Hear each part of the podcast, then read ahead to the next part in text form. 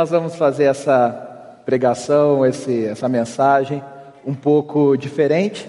Nós vamos falar sobre esse filme que está aí na tela e esse livro que está nas minhas mãos, chamado A Cabana. Você pode. É, a gente vai fazer um bate-papo sobre o autor.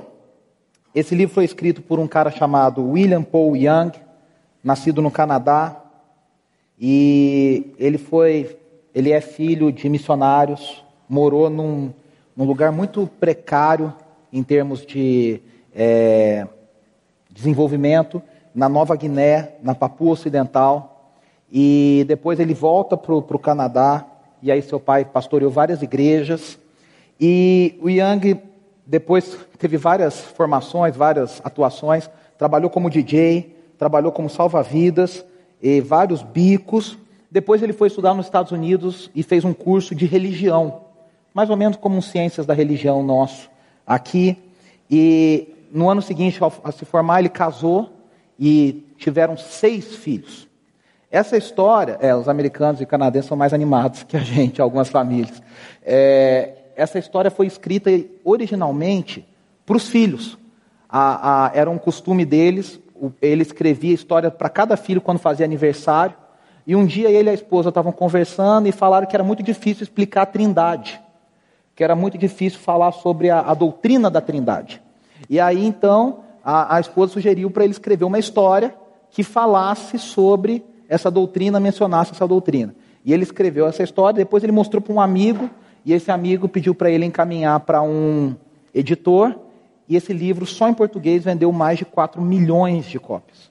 Né? A, quem trabalha no mercado editorial, aqui a gente tem algumas pessoas, quem conhece um pouco sabe que isso é livro pra caramba. Né? Realmente é, foi um grande sucesso no mundo e levantou muitas discussões porque algumas pessoas viam a doutrina espírita, outras pessoas viam uma distorção na teologia da Trindade, outras pessoas achando maravilhoso, outras igrejas querendo utilizar para série de mensagens, para estudo de PGs, e aí se levantou uma grande discussão, isso uns cinco anos atrás, mais ou menos, e aí agora essa discussão voltou recentemente, porque saiu o filme, uh, um filme com atores muito conhecidos, como a Otávia Spencer, que, que foi ganhadora do Oscar pela Histórias Cruzadas, é, um diretor muito consagrado, né, que trabalhou com, com filmes já consagrados, o próprio ator principal não é muito conhecido, mas ele é irmão de um muito conhecido, e, então isso levantou muitas discussões e muitas curiosidades sobre esse filme. Conseguimos colocar o, o, o trailer, então vamos assistir o trailer antes da gente entrar propriamente na história. O trailer já dá uma boa contado em toda a história, é um trailer que já passa um pouco de, do todo da história. Vou fazer um breve resumo aqui. A história conta, o livro conta a história de uma família, é, focando em um homem chamado Mackenzie, né, que é chamado de Mac, e o Mackenzie ele possui uma esposa chamada Nan e cinco filhos. No livro tem cinco filhos, no filme ele só tem três, mas no livro ele tem cinco. É, a mais nova se chama Melissa o apelido é Missy. E aí a história dá bastante ênfase, que mostra bastante que a mulher tinha, eles frequentavam a igreja, eram membros de uma igreja, é, tinham uma vida pretensamente religiosa, mas o filme e o livro são cuidadosos em mostrar que quem tinha um relacionamento com Deus era a esposa, Anã. E ele era um frequentador de igreja, frequentador de culto, um frequentador de. É, um leitor frequente da Bíblia, mas que às vezes não entendia muito as coisas. Fica claro que ele não entende muito as coisas quando, para quem assistiu, quem assistiu o filme? Só para a gente saber aqui, bastante gente. Quem leu o livro?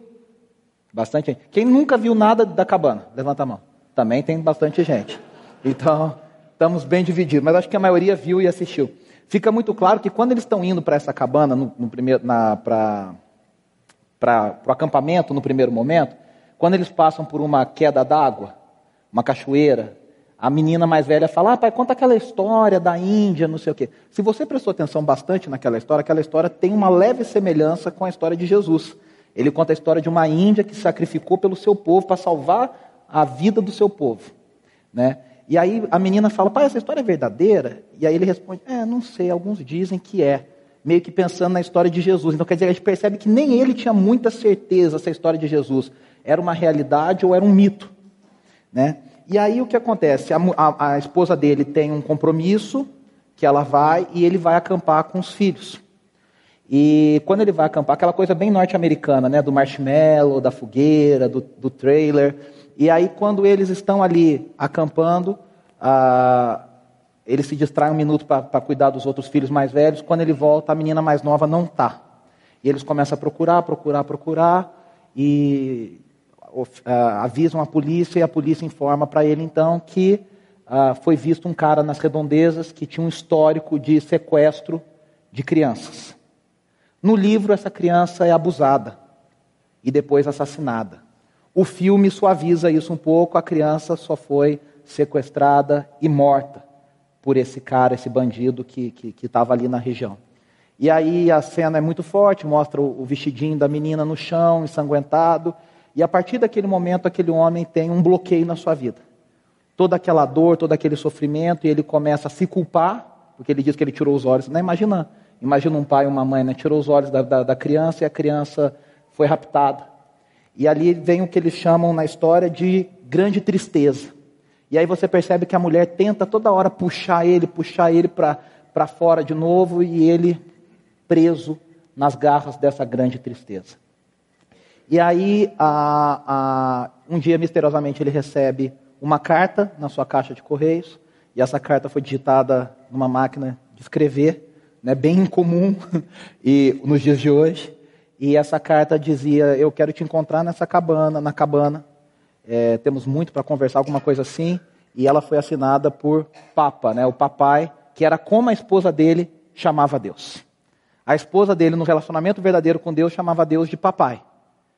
E aí ele viu essa carta assinada pelo papai. Aí ele falou, ou é uma brincadeira de mau gosto, só que aquilo ele descobre que não é uma brincadeira, que fica na cabeça dele, e ele então vai a essa cabana de novo. E quando ele chega nessa cabana, ele tem um encontro, vocês viram ali no trailer, com a Trindade. Só que a Trindade é uma Trindade pouco usual para nós, eu digo por mim e por você que cresceu num lar cristão, é, indo na escola dominical e ouvindo alguma vez no flanelógrafo as as figuras e as histórias e as imaginações de Deus. E aí, de repente, você descobre que Deus ali é uma mulher, Deus o Pai, é uma mulher negra, é, que cozinha, que segue receita, que dá risada. Jesus tem uma, um estilo meio irmãos à obra, sabe, do, do, do Discovery Home and Health, é, o canal que eu sei que todos vocês assistem. E. Uh, e o Espírito Santo é uma jovem japonesa, ou oriental, né? não posso dizer japonesa, oriental, e também assim, no livro ele tenta descrever ela quase como se não fosse, não tivesse muito é, fisicalidade, ela fosse uma coisa mais etérea, e, mas no filme é uma pessoa, né? É, e aí o que acontece? Nessa, nessa história ele vai tendo algumas conversas. Se você prestou bem atenção, o livro e o filme às vezes até tem gente que acha chato porque é o tempo inteiro diálogos.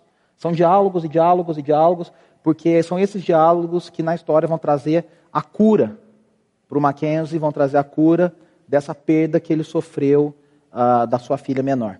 E aí tem uma cena bem interessante no filme, um momento bem interessante, que é no filme é com a atriz Alice Braga, que é uma atriz brasileira, né, sobrinha da famosa Sônia Braga, e, e ela encarna o que a Bíblia chama de sabedoria, lá em Provérbios 8, a Bíblia conta dessa sabedoria como personificada, como se fosse uma mulher. E aí ele pegou essa ideia da sabedoria e deu o nome dela de Sofia. E aí ele começa a conversar com ela na, na, na, na caverna. E aí ela vai falar para ele que ele tem que sentar no trono. Aí ele fala: Que trono é esse? Que história é essa? Ela fala: Hoje vai ter um julgamento aqui. Ele fala: Não, mas eu não posso ser julgado. Né? Eu não posso. Ela fala: Não, não, você é o juiz. Aí ele fala: Eu sou o juiz do quê? E ela fala: Você vai julgar Deus. E aí ele fala: Eu não posso julgar Deus. Ela fala, mas você já faz isso todos os dias. E aí dá aquele. E ela, eles começam a conversar, e nesse momento ele vê a filha. Ela mostra para ele a filha como se a filha, ele pudesse ver a filha no, no céu. E aí ele vê a filha muito feliz e tal, e brincando e correndo. E aí aquela dor dele nesse momento da história começa a ir embora, porque ele começa a ver que a filha dele realmente está bem realmente está feliz, sem dor, sem sofrimento, porque ele falava, eu deixei ela sofrer, a culpa dele era essa. Eu deixei ela sofrer, eu deixei ela sofrer, eu deixei ela sofrer. E aí, de repente, ele viu que ela não tinha sofrimento. E aí ele começa a se perdoar, começa a se perdoar, e no final da história esse homem então é, tem um encontro real com Deus, literalmente um encontro real com Deus, e ele passa a conhecer a Deus. E aí no final da história fica aquela coisa de filme, né? Que ele sofreu um acidente e você não sabe se ele, ele, ele vem aquela dúvida se ele sonhou com tudo aquilo ou se realmente ele esteve na cabana. O, o filme advoga que ele realmente esteve na cabana e a mudança foi muito real na vida dele. Esse, essa história causou muitas polêmicas. E eu já quero deixar aqui de início que o livro tem mais problemas que o filme. O filme é mais amansado, o filme, algumas questões mais complicadas do livro, doutrinas mais complicadas que ele foi inserindo, o filme não trata, não aborda, e eles deram uma, como se fosse uma, acho que uma consultoria diante da, da, da, das opiniões que foram emitidas diante do livro, e fizeram um, um filme um pouco mais suave, mais uh, que todos os cristãos, de forma geral, pudessem gostar mais dessa, dessa história. Uma importante consideração nesse início é o seguinte: esse é um livro de ficção. Esse não é um, um livro teológico. É, a Andressa leu uma frase essa semana lá em casa, falando que as pessoas. É, não, você lembrou da frase, né? Que quando saiu aquele filme Noé, que também foi um rebuliço nos, nos meios sociais, nas redes sociais, e aí ela leu uma frase que dizia que as pessoas vão para a igreja querendo entretenimento e vão para o cinema buscando a Bíblia, né? É, e as pessoas vão lá só para apontar os erros, né? Primeiro, a gente tem que fazer isso, nós vamos fazer isso hoje, mas isso aqui é uma obra de ficção. Isso é uma história, isso é, não é um livro de teologia. Não é um livro que vai ensinar, que quer, se propõe a ensinar, embora ensine, embora toque alguns assuntos que a gente é, precisa falar aqui. Então vamos lá. Um primeiro, um primeiro, deixa eu só,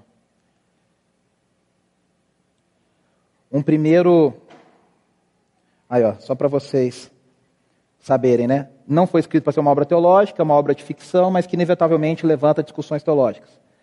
Então a gente precisa avaliar essa história. E o interessante é que a gente não tem que avaliar só essa história, não só essa narrativa. A gente tem que avaliar todas as narrativas que chegam até nós. Né? É, eu, eu, sempre falo que a gente tem umas inconsistências no Brasil. Eu falei do filme, mas o Brasil é um país da novela. Né? E, e, tem uma, um, um, ranço no meio evangélico mais tradicional com novela. Então as pessoas sempre falam, é novela e fantástico, coisa que pastor sempre fala em, em pregação, desde lá de antigamente, é ou não é, gente? Que a gente vê, olha o fantástico, olha a novela, é sempre essa coisa. Mas filme pode. Filme está tranquilo. Seriado, então, nossa, é de Deus. O pessoal não está nem aí. A novela é o problema, mas o seriado está liberado.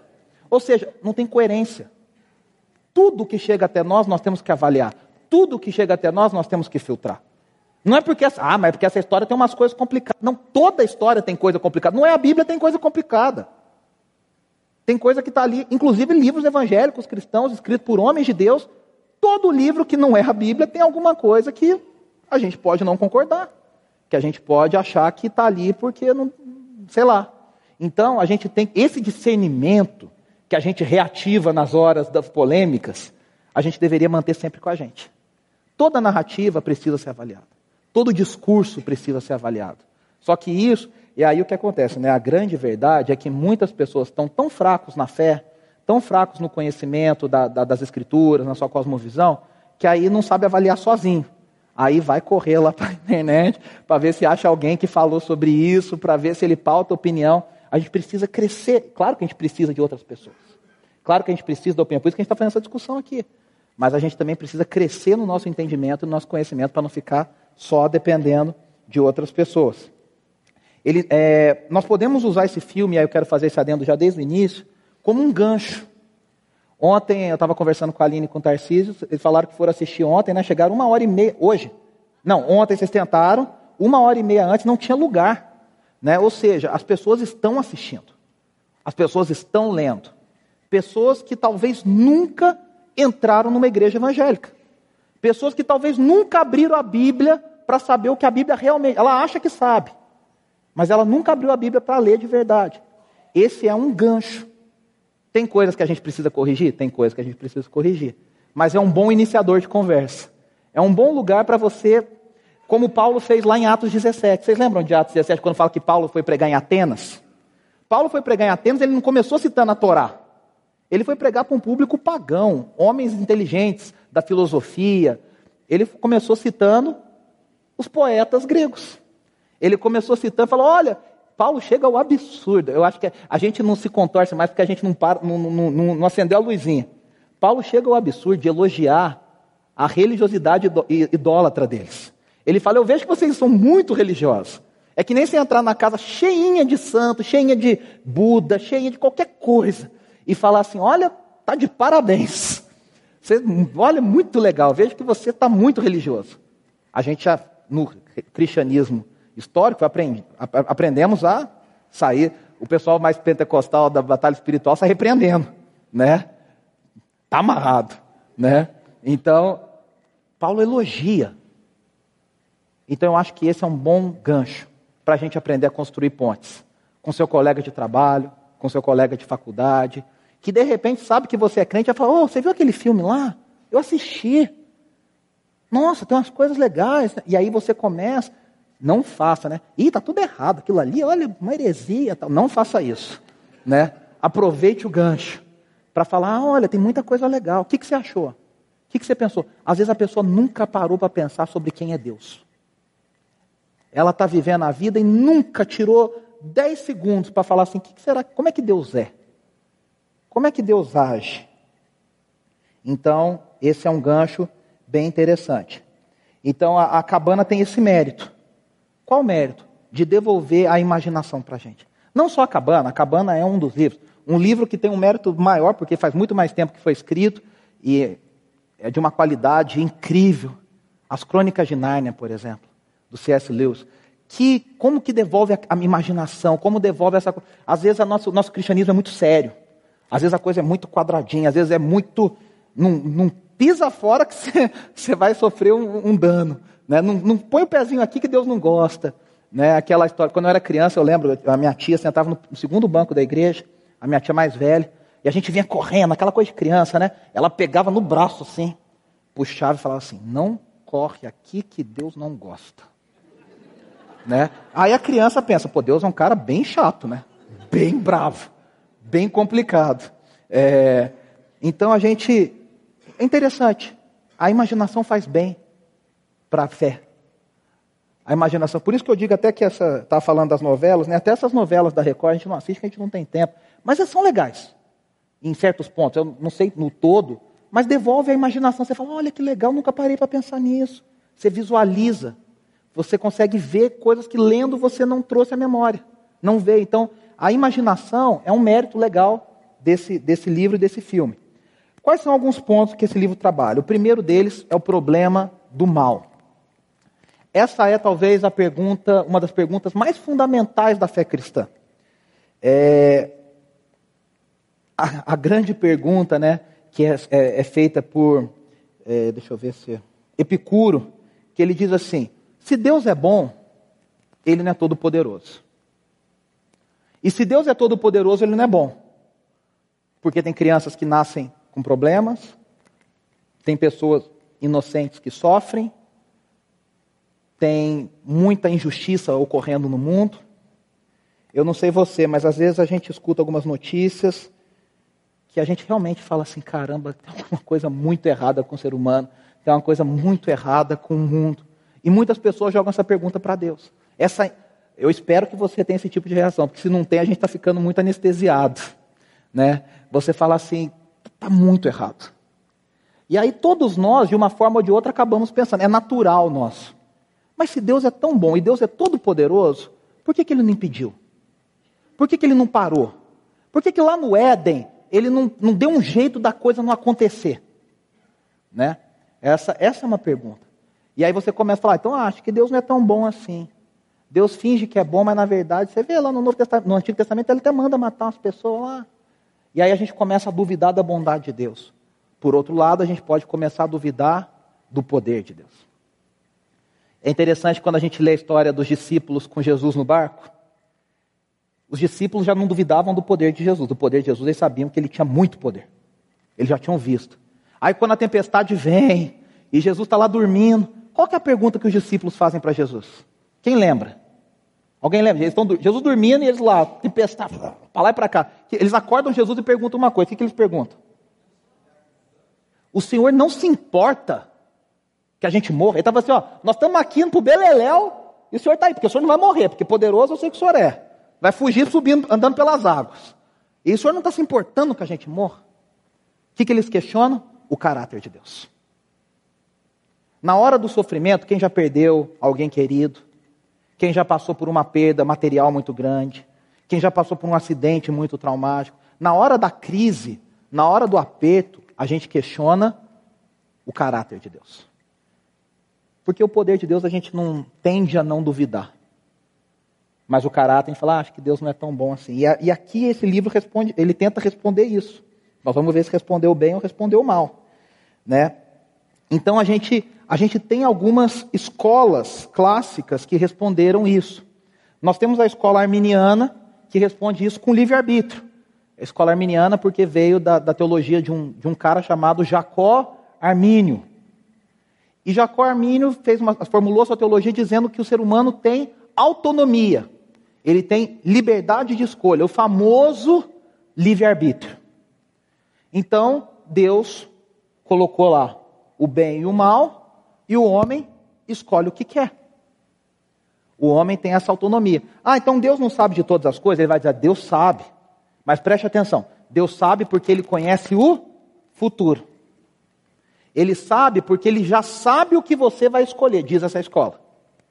Então, Abel vai, eh, tem uma decisão para tomar. Não é que Deus vai interferir na escolha dela, mas Deus já sabe o que ela vai escolher, porque Deus já vê lá na frente o que ela escolheu. Qual que é, como é que essa escola responde o problema do mal? Responde de uma forma simples. Deus não tem culpa. O culpado é a liberdade do ser. A culpa, a culpa é da liberdade do ser humano. A culpa está na escolha errada do ser humano. Então o ser humano deu lugar, e do ser humano como de Satanás. Porque o mal, vamos lembrar, não se origina no ser humano. O mal, pela narrativa bíblica, já estava na serpente, que a gente descobre lendo lá Apocalipse, no final, que a velha serpente, o dragão, é o inimigo de nossas almas, Satanás. Então, de alguma forma, essa escolha abriu um leque para que o mal entrasse, abriu uma, uma, um buraco para que esse mal entrasse no mundo. Existe uma outra escola, que é a chamada teodiceia pedagógica. O que é essa palavra bonita aí, teodiceia? Teodiceia basicamente, é, simplesmente significa defesa de Deus. É um argumento teológico que vai buscar dizer Deus não é o culpado. Deus não criou o mal. Então a teodiceia é uma defesa em nome de Deus. Essa defesa da teodiceia pedagógica que o livro aborda em vários aspectos. Diz que o sofrimento vem e o mal vem para nos ensinar. Então a gente cresce com o sofrimento. A gente cresce com as situações difíceis. Isso é uma verdade? É uma verdade. Toda a verdade? Não é. A Bíblia tem outras nuances que essa escola não aborda. Não aborda. E aí nós temos uma terceira grande escola, nós temos outras. Eu até coloquei aí a fotinha de um livro que o Saião escreveu. Vou fazer merchan para o chefe. É, o Saião escreveu um livro chamado O Problema do Mal. Se eu não me engano, foi uma tese dele que ele, ele defendeu e aí transformou em livro, no livro de Abacuque. Ele vai trabalhar a partir de Abacuque, só que no começo ele faz um grande levantamento histórico desse problema do mal. É bem legal. Se você quiser, não sei se na nossa livraria tem, mas você pode encomendar. Tem, Juscelino? Ah, é, já tem lá, você pode pegar o seu, se você quiser se aprofundar mais nessa história. Essa, essa escola é a chamada escola calvinista reformada. O que, que essa escola vai enfatizar? Vai enfatizar a soberania de Deus. Deus toma as decisões. Deus conhece o futuro, não porque ele, ele já viu e está contando aqui, não. Deus sabe tudo porque ele escreveu a história. E aí, essa, essa escola vai dizer que Deus, sim. Alguns vão dizer que Deus permitiu o mal, e outros vão dizer que Deus determinou o mal. Aí você fala, como é que é isso? Deus determinou o mal? Eles vão dizer que Deus determinou o mal para que lá na frente a glória de Deus fosse ainda maior. Porque se não tem nada ruim, a tendência é que não se destaque o que é bom. Se tudo é bom, o que é melhor não se destaca. Agora, quando tem um negócio muito ruim e um negócio muito bom, o que é muito bom se destaca. Então eles vão dizer que Deus determinou o mal para que o mal, para que a glória de Deus fosse ainda maior. a gente vê que são questionamentos bem profundos, bem complicados. O que a Bíblia nos ensina sobre isso? A Bíblia nos ensina sobre isso um pouquinho de cada coisa. A Bíblia nos ensina que na história de Jó, por exemplo, Jó era um homem bom, Jó é um homem que nunca fez. A Bíblia diz que ele era íntegro em todos os seus caminhos e sofreu um monte de coisa ruim. E se você ler o comecinho da história de Jó, tem uma narrativa. Que eu não sei quem que escreveu, porque o cara viu Satanás, viu Deus, viu os anjos. E ele diz que Satanás pediu para Deus. E Deus autorizou. Deus deixou. E aí você fala, ah, tá vendo? Então a linha calvinista da soberania está certa. Deus permite o mal. Só que aí a gente lê em alguns momentos uma teodiceia pedagógica. A gente vê, por exemplo, é, a história de José. José, a gente lê toda a história. E se tem alguém na Bíblia que sofreu injustamente, foi José. A história de José a gente não cansa de ver, porque é uma história de injustiça atrás de injustiça atrás de injustiça. E aí, se fosse uma novela mexicana, no final ele ia botar uma vingança bem pesada em todo mundo, né? Beijinho no ombro para todo mundo e ó, que as inimigas se vejam aqui. Não, ele, ele pegou e no final ele ainda, a gente vê que o processo deu certo. Ele sofreu, sofreu, sofreu e se tornou o homem que Deus gostaria que ele fosse. Nós vemos essa mesma linha em Davi. Davi um homem que, olha, sofreu, sofreu, foi perseguido. Quando fazia coisa boa, só tomava coisa ruim. E como resposta, e o... tinha tudo. Teve duas vezes o seu inimigo nas suas mãos e outras pessoas falando: é Deus que te entregou. Se fosse a gente, cá entre nós, pelo menos eu, vai, foi Deus mesmo. Enfia a faca. Não, Davi fala: ah, uh, -uh.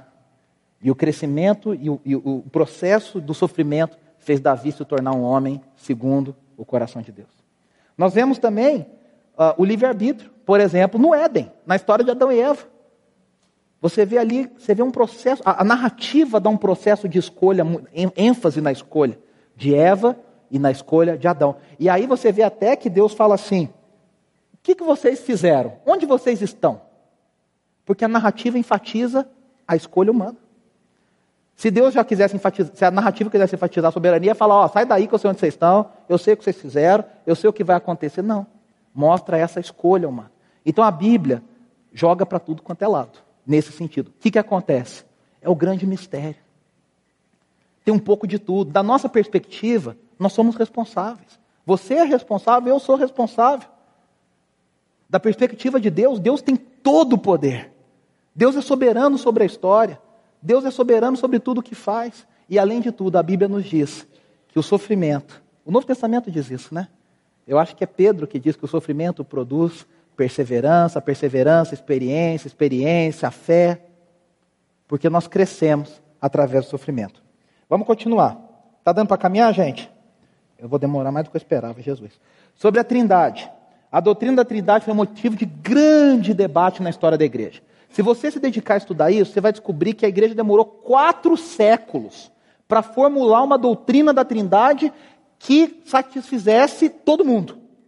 Eles brigaram por vírgula, por, por expressões, hipóstases, persona, isso, aquilo. Era uma briga por definição, porque eles tinham um cuidado, um cuidado de expressar no credo a coisa mais exata sobre Deus. No concílio de Nicéia, em 325 depois de Cristo, na cidade de Nicéia, o primeiro concílio geral da igreja, esse concílio é reconhecido pela Igreja Católica Romana e reconhecido pela Igreja Protestante, porque são os concílios gerais chamados. Eles definiram sobre Deus Pai e sobre Jesus.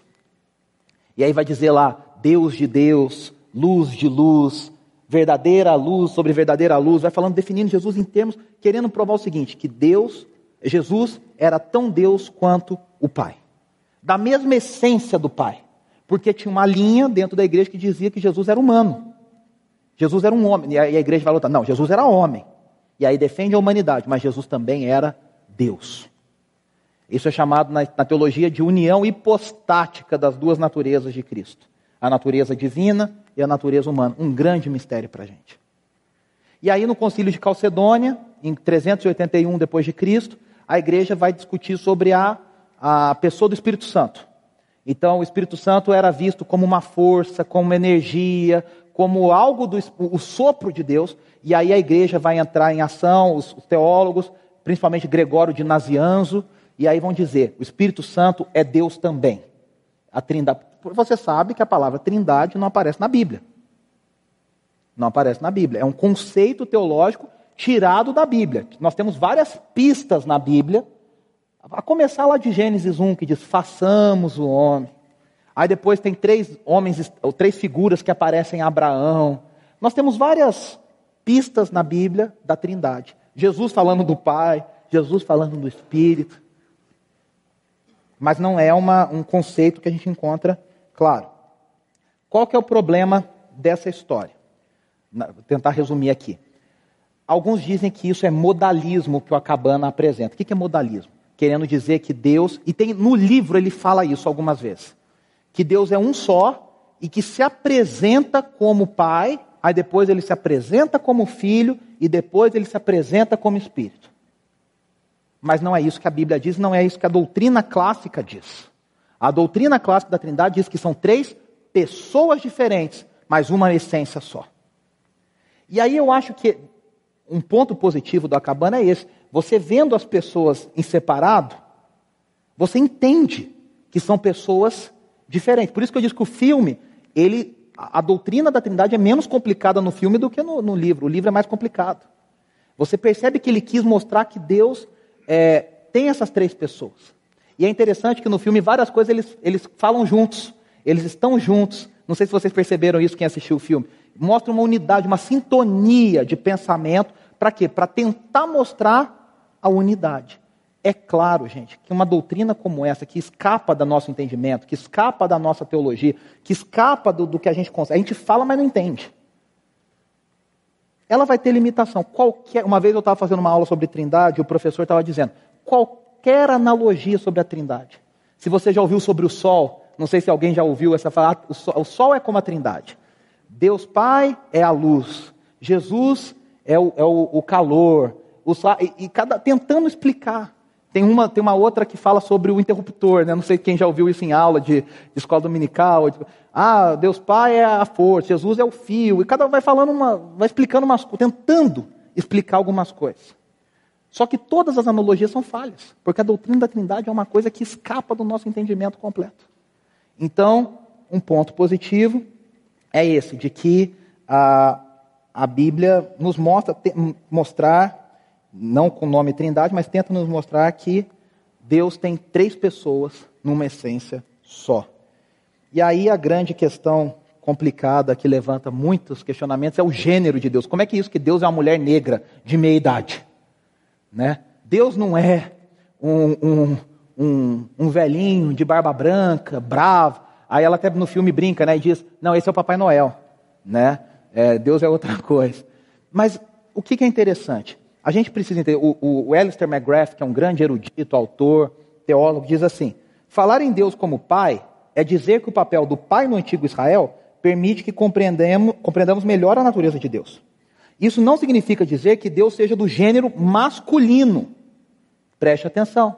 A Bíblia não nos deixa dizer que Deus é do gênero masculino. Por quê? Porque Deus está acima dos gêneros. Gênero é uma coisa da criação. Deus é criador. Deus não é homem, Deus não é mulher. Deus não é macho, Deus não é fêmea. Deus está acima dos gêneros.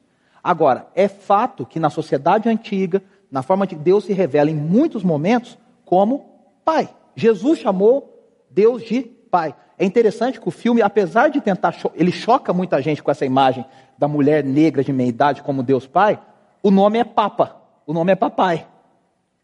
Não é mamãe. Até nisso é papai, porque a tradição cristã sempre conheceu a Deus como Pai.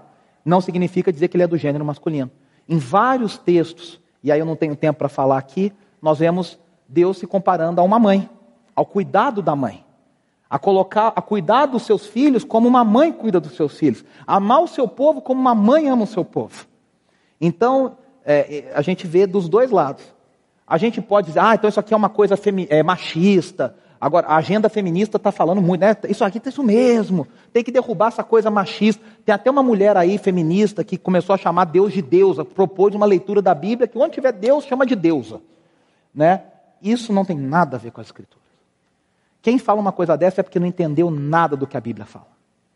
A Bíblia não é machista, a Bíblia não defende que Deus é homem porque é melhor. É simplesmente que Deus está acima dos gêneros. E Deus se manifesta e o, o seu amor é um amor que, de pai, de mãe e muito maior do que isso. Beleza até aqui?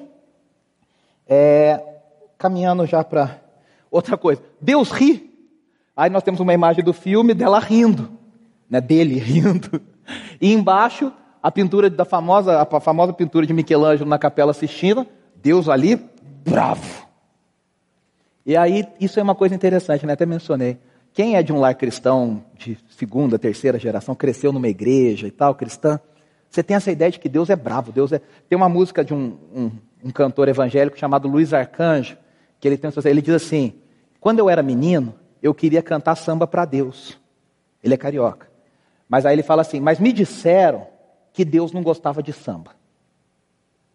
E a gente ouviu, Deus, nos anos 90, Deus não gostava de samba, Deus não gostava de rock, pelo contrário, rock, quem gostava era o diabo. Né? É, oi? Bateria, então, Deus abominava. É, não podia. Né?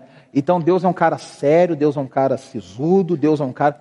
E aí a gente vê que a Bíblia joga do, de, de novo no equilíbrio.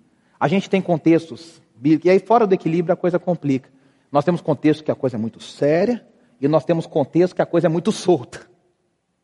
E a gente tende ao, aos dois extremos. Ou você é muito sério e a coisa, o cristianismo é muito enlatado e é muito quadradinho, ou é tudo pode, tudo está liberado, tudo está bom, tudo maravilhoso. Vocês sabem do que eu estou falando. O que, que a Bíblia diz? A Bíblia diz no equilíbrio. O Salmo 2, esses dias a gente estudou junto lá no nosso discipulado com o Saião, o Salmo 2.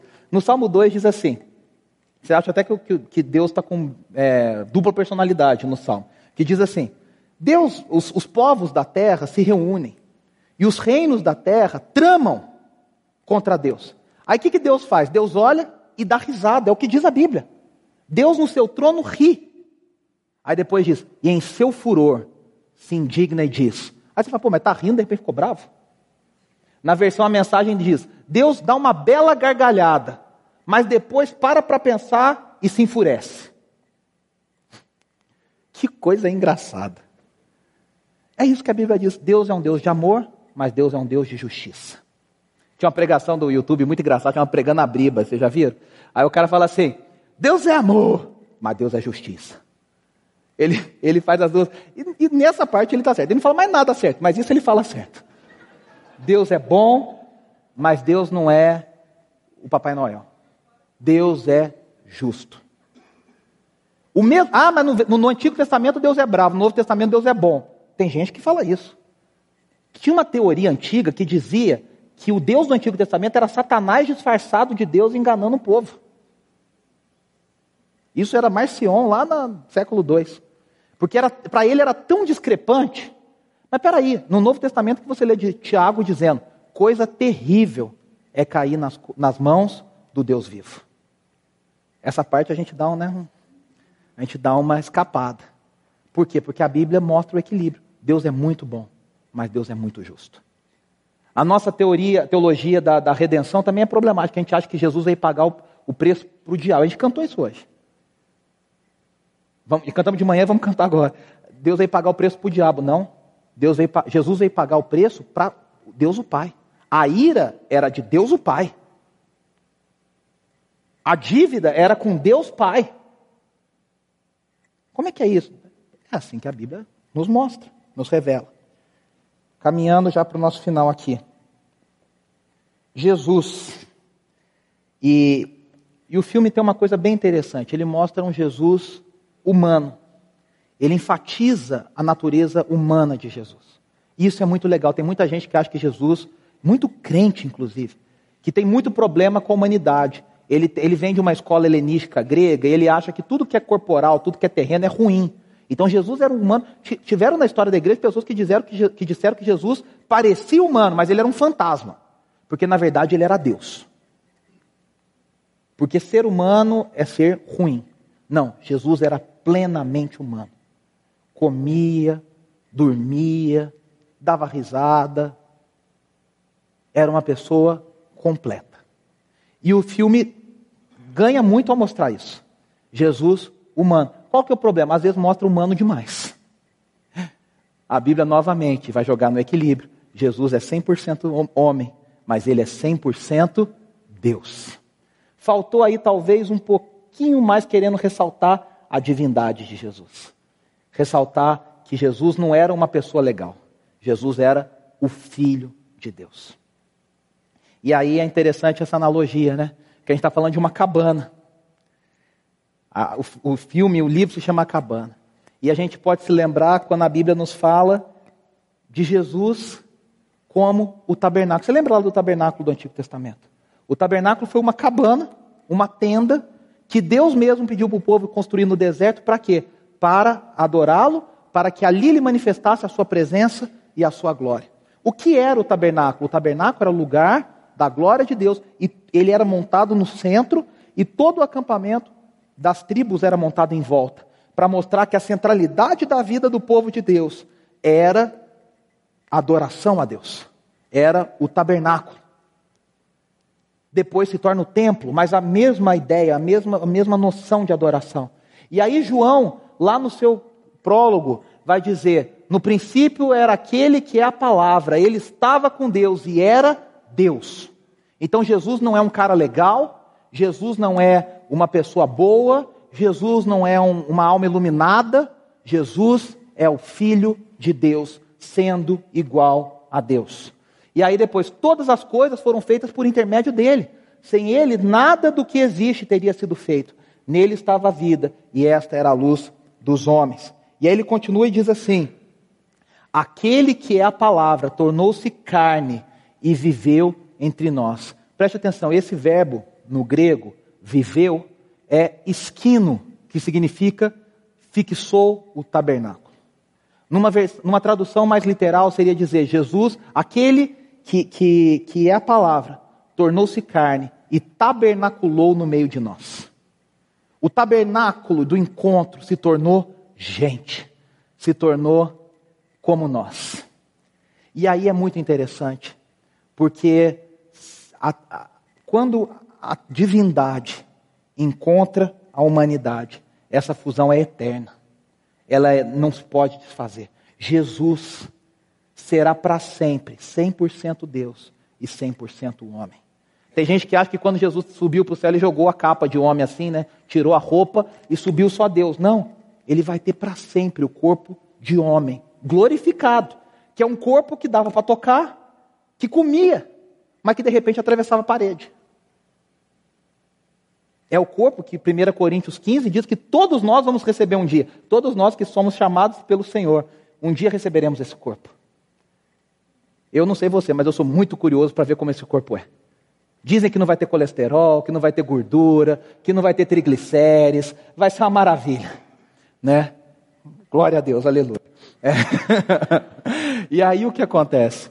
A gente precisa entender isso, que Jesus é essa exata manifestação de Deus no encontro com a sua humanidade perfeita.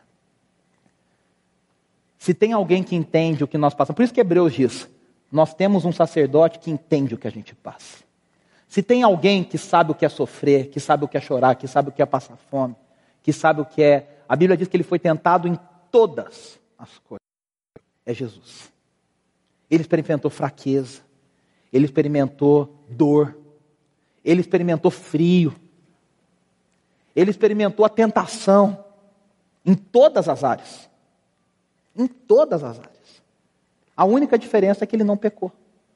E por isso ele se tornou o sacrifício perfeito e morreu em nosso lugar.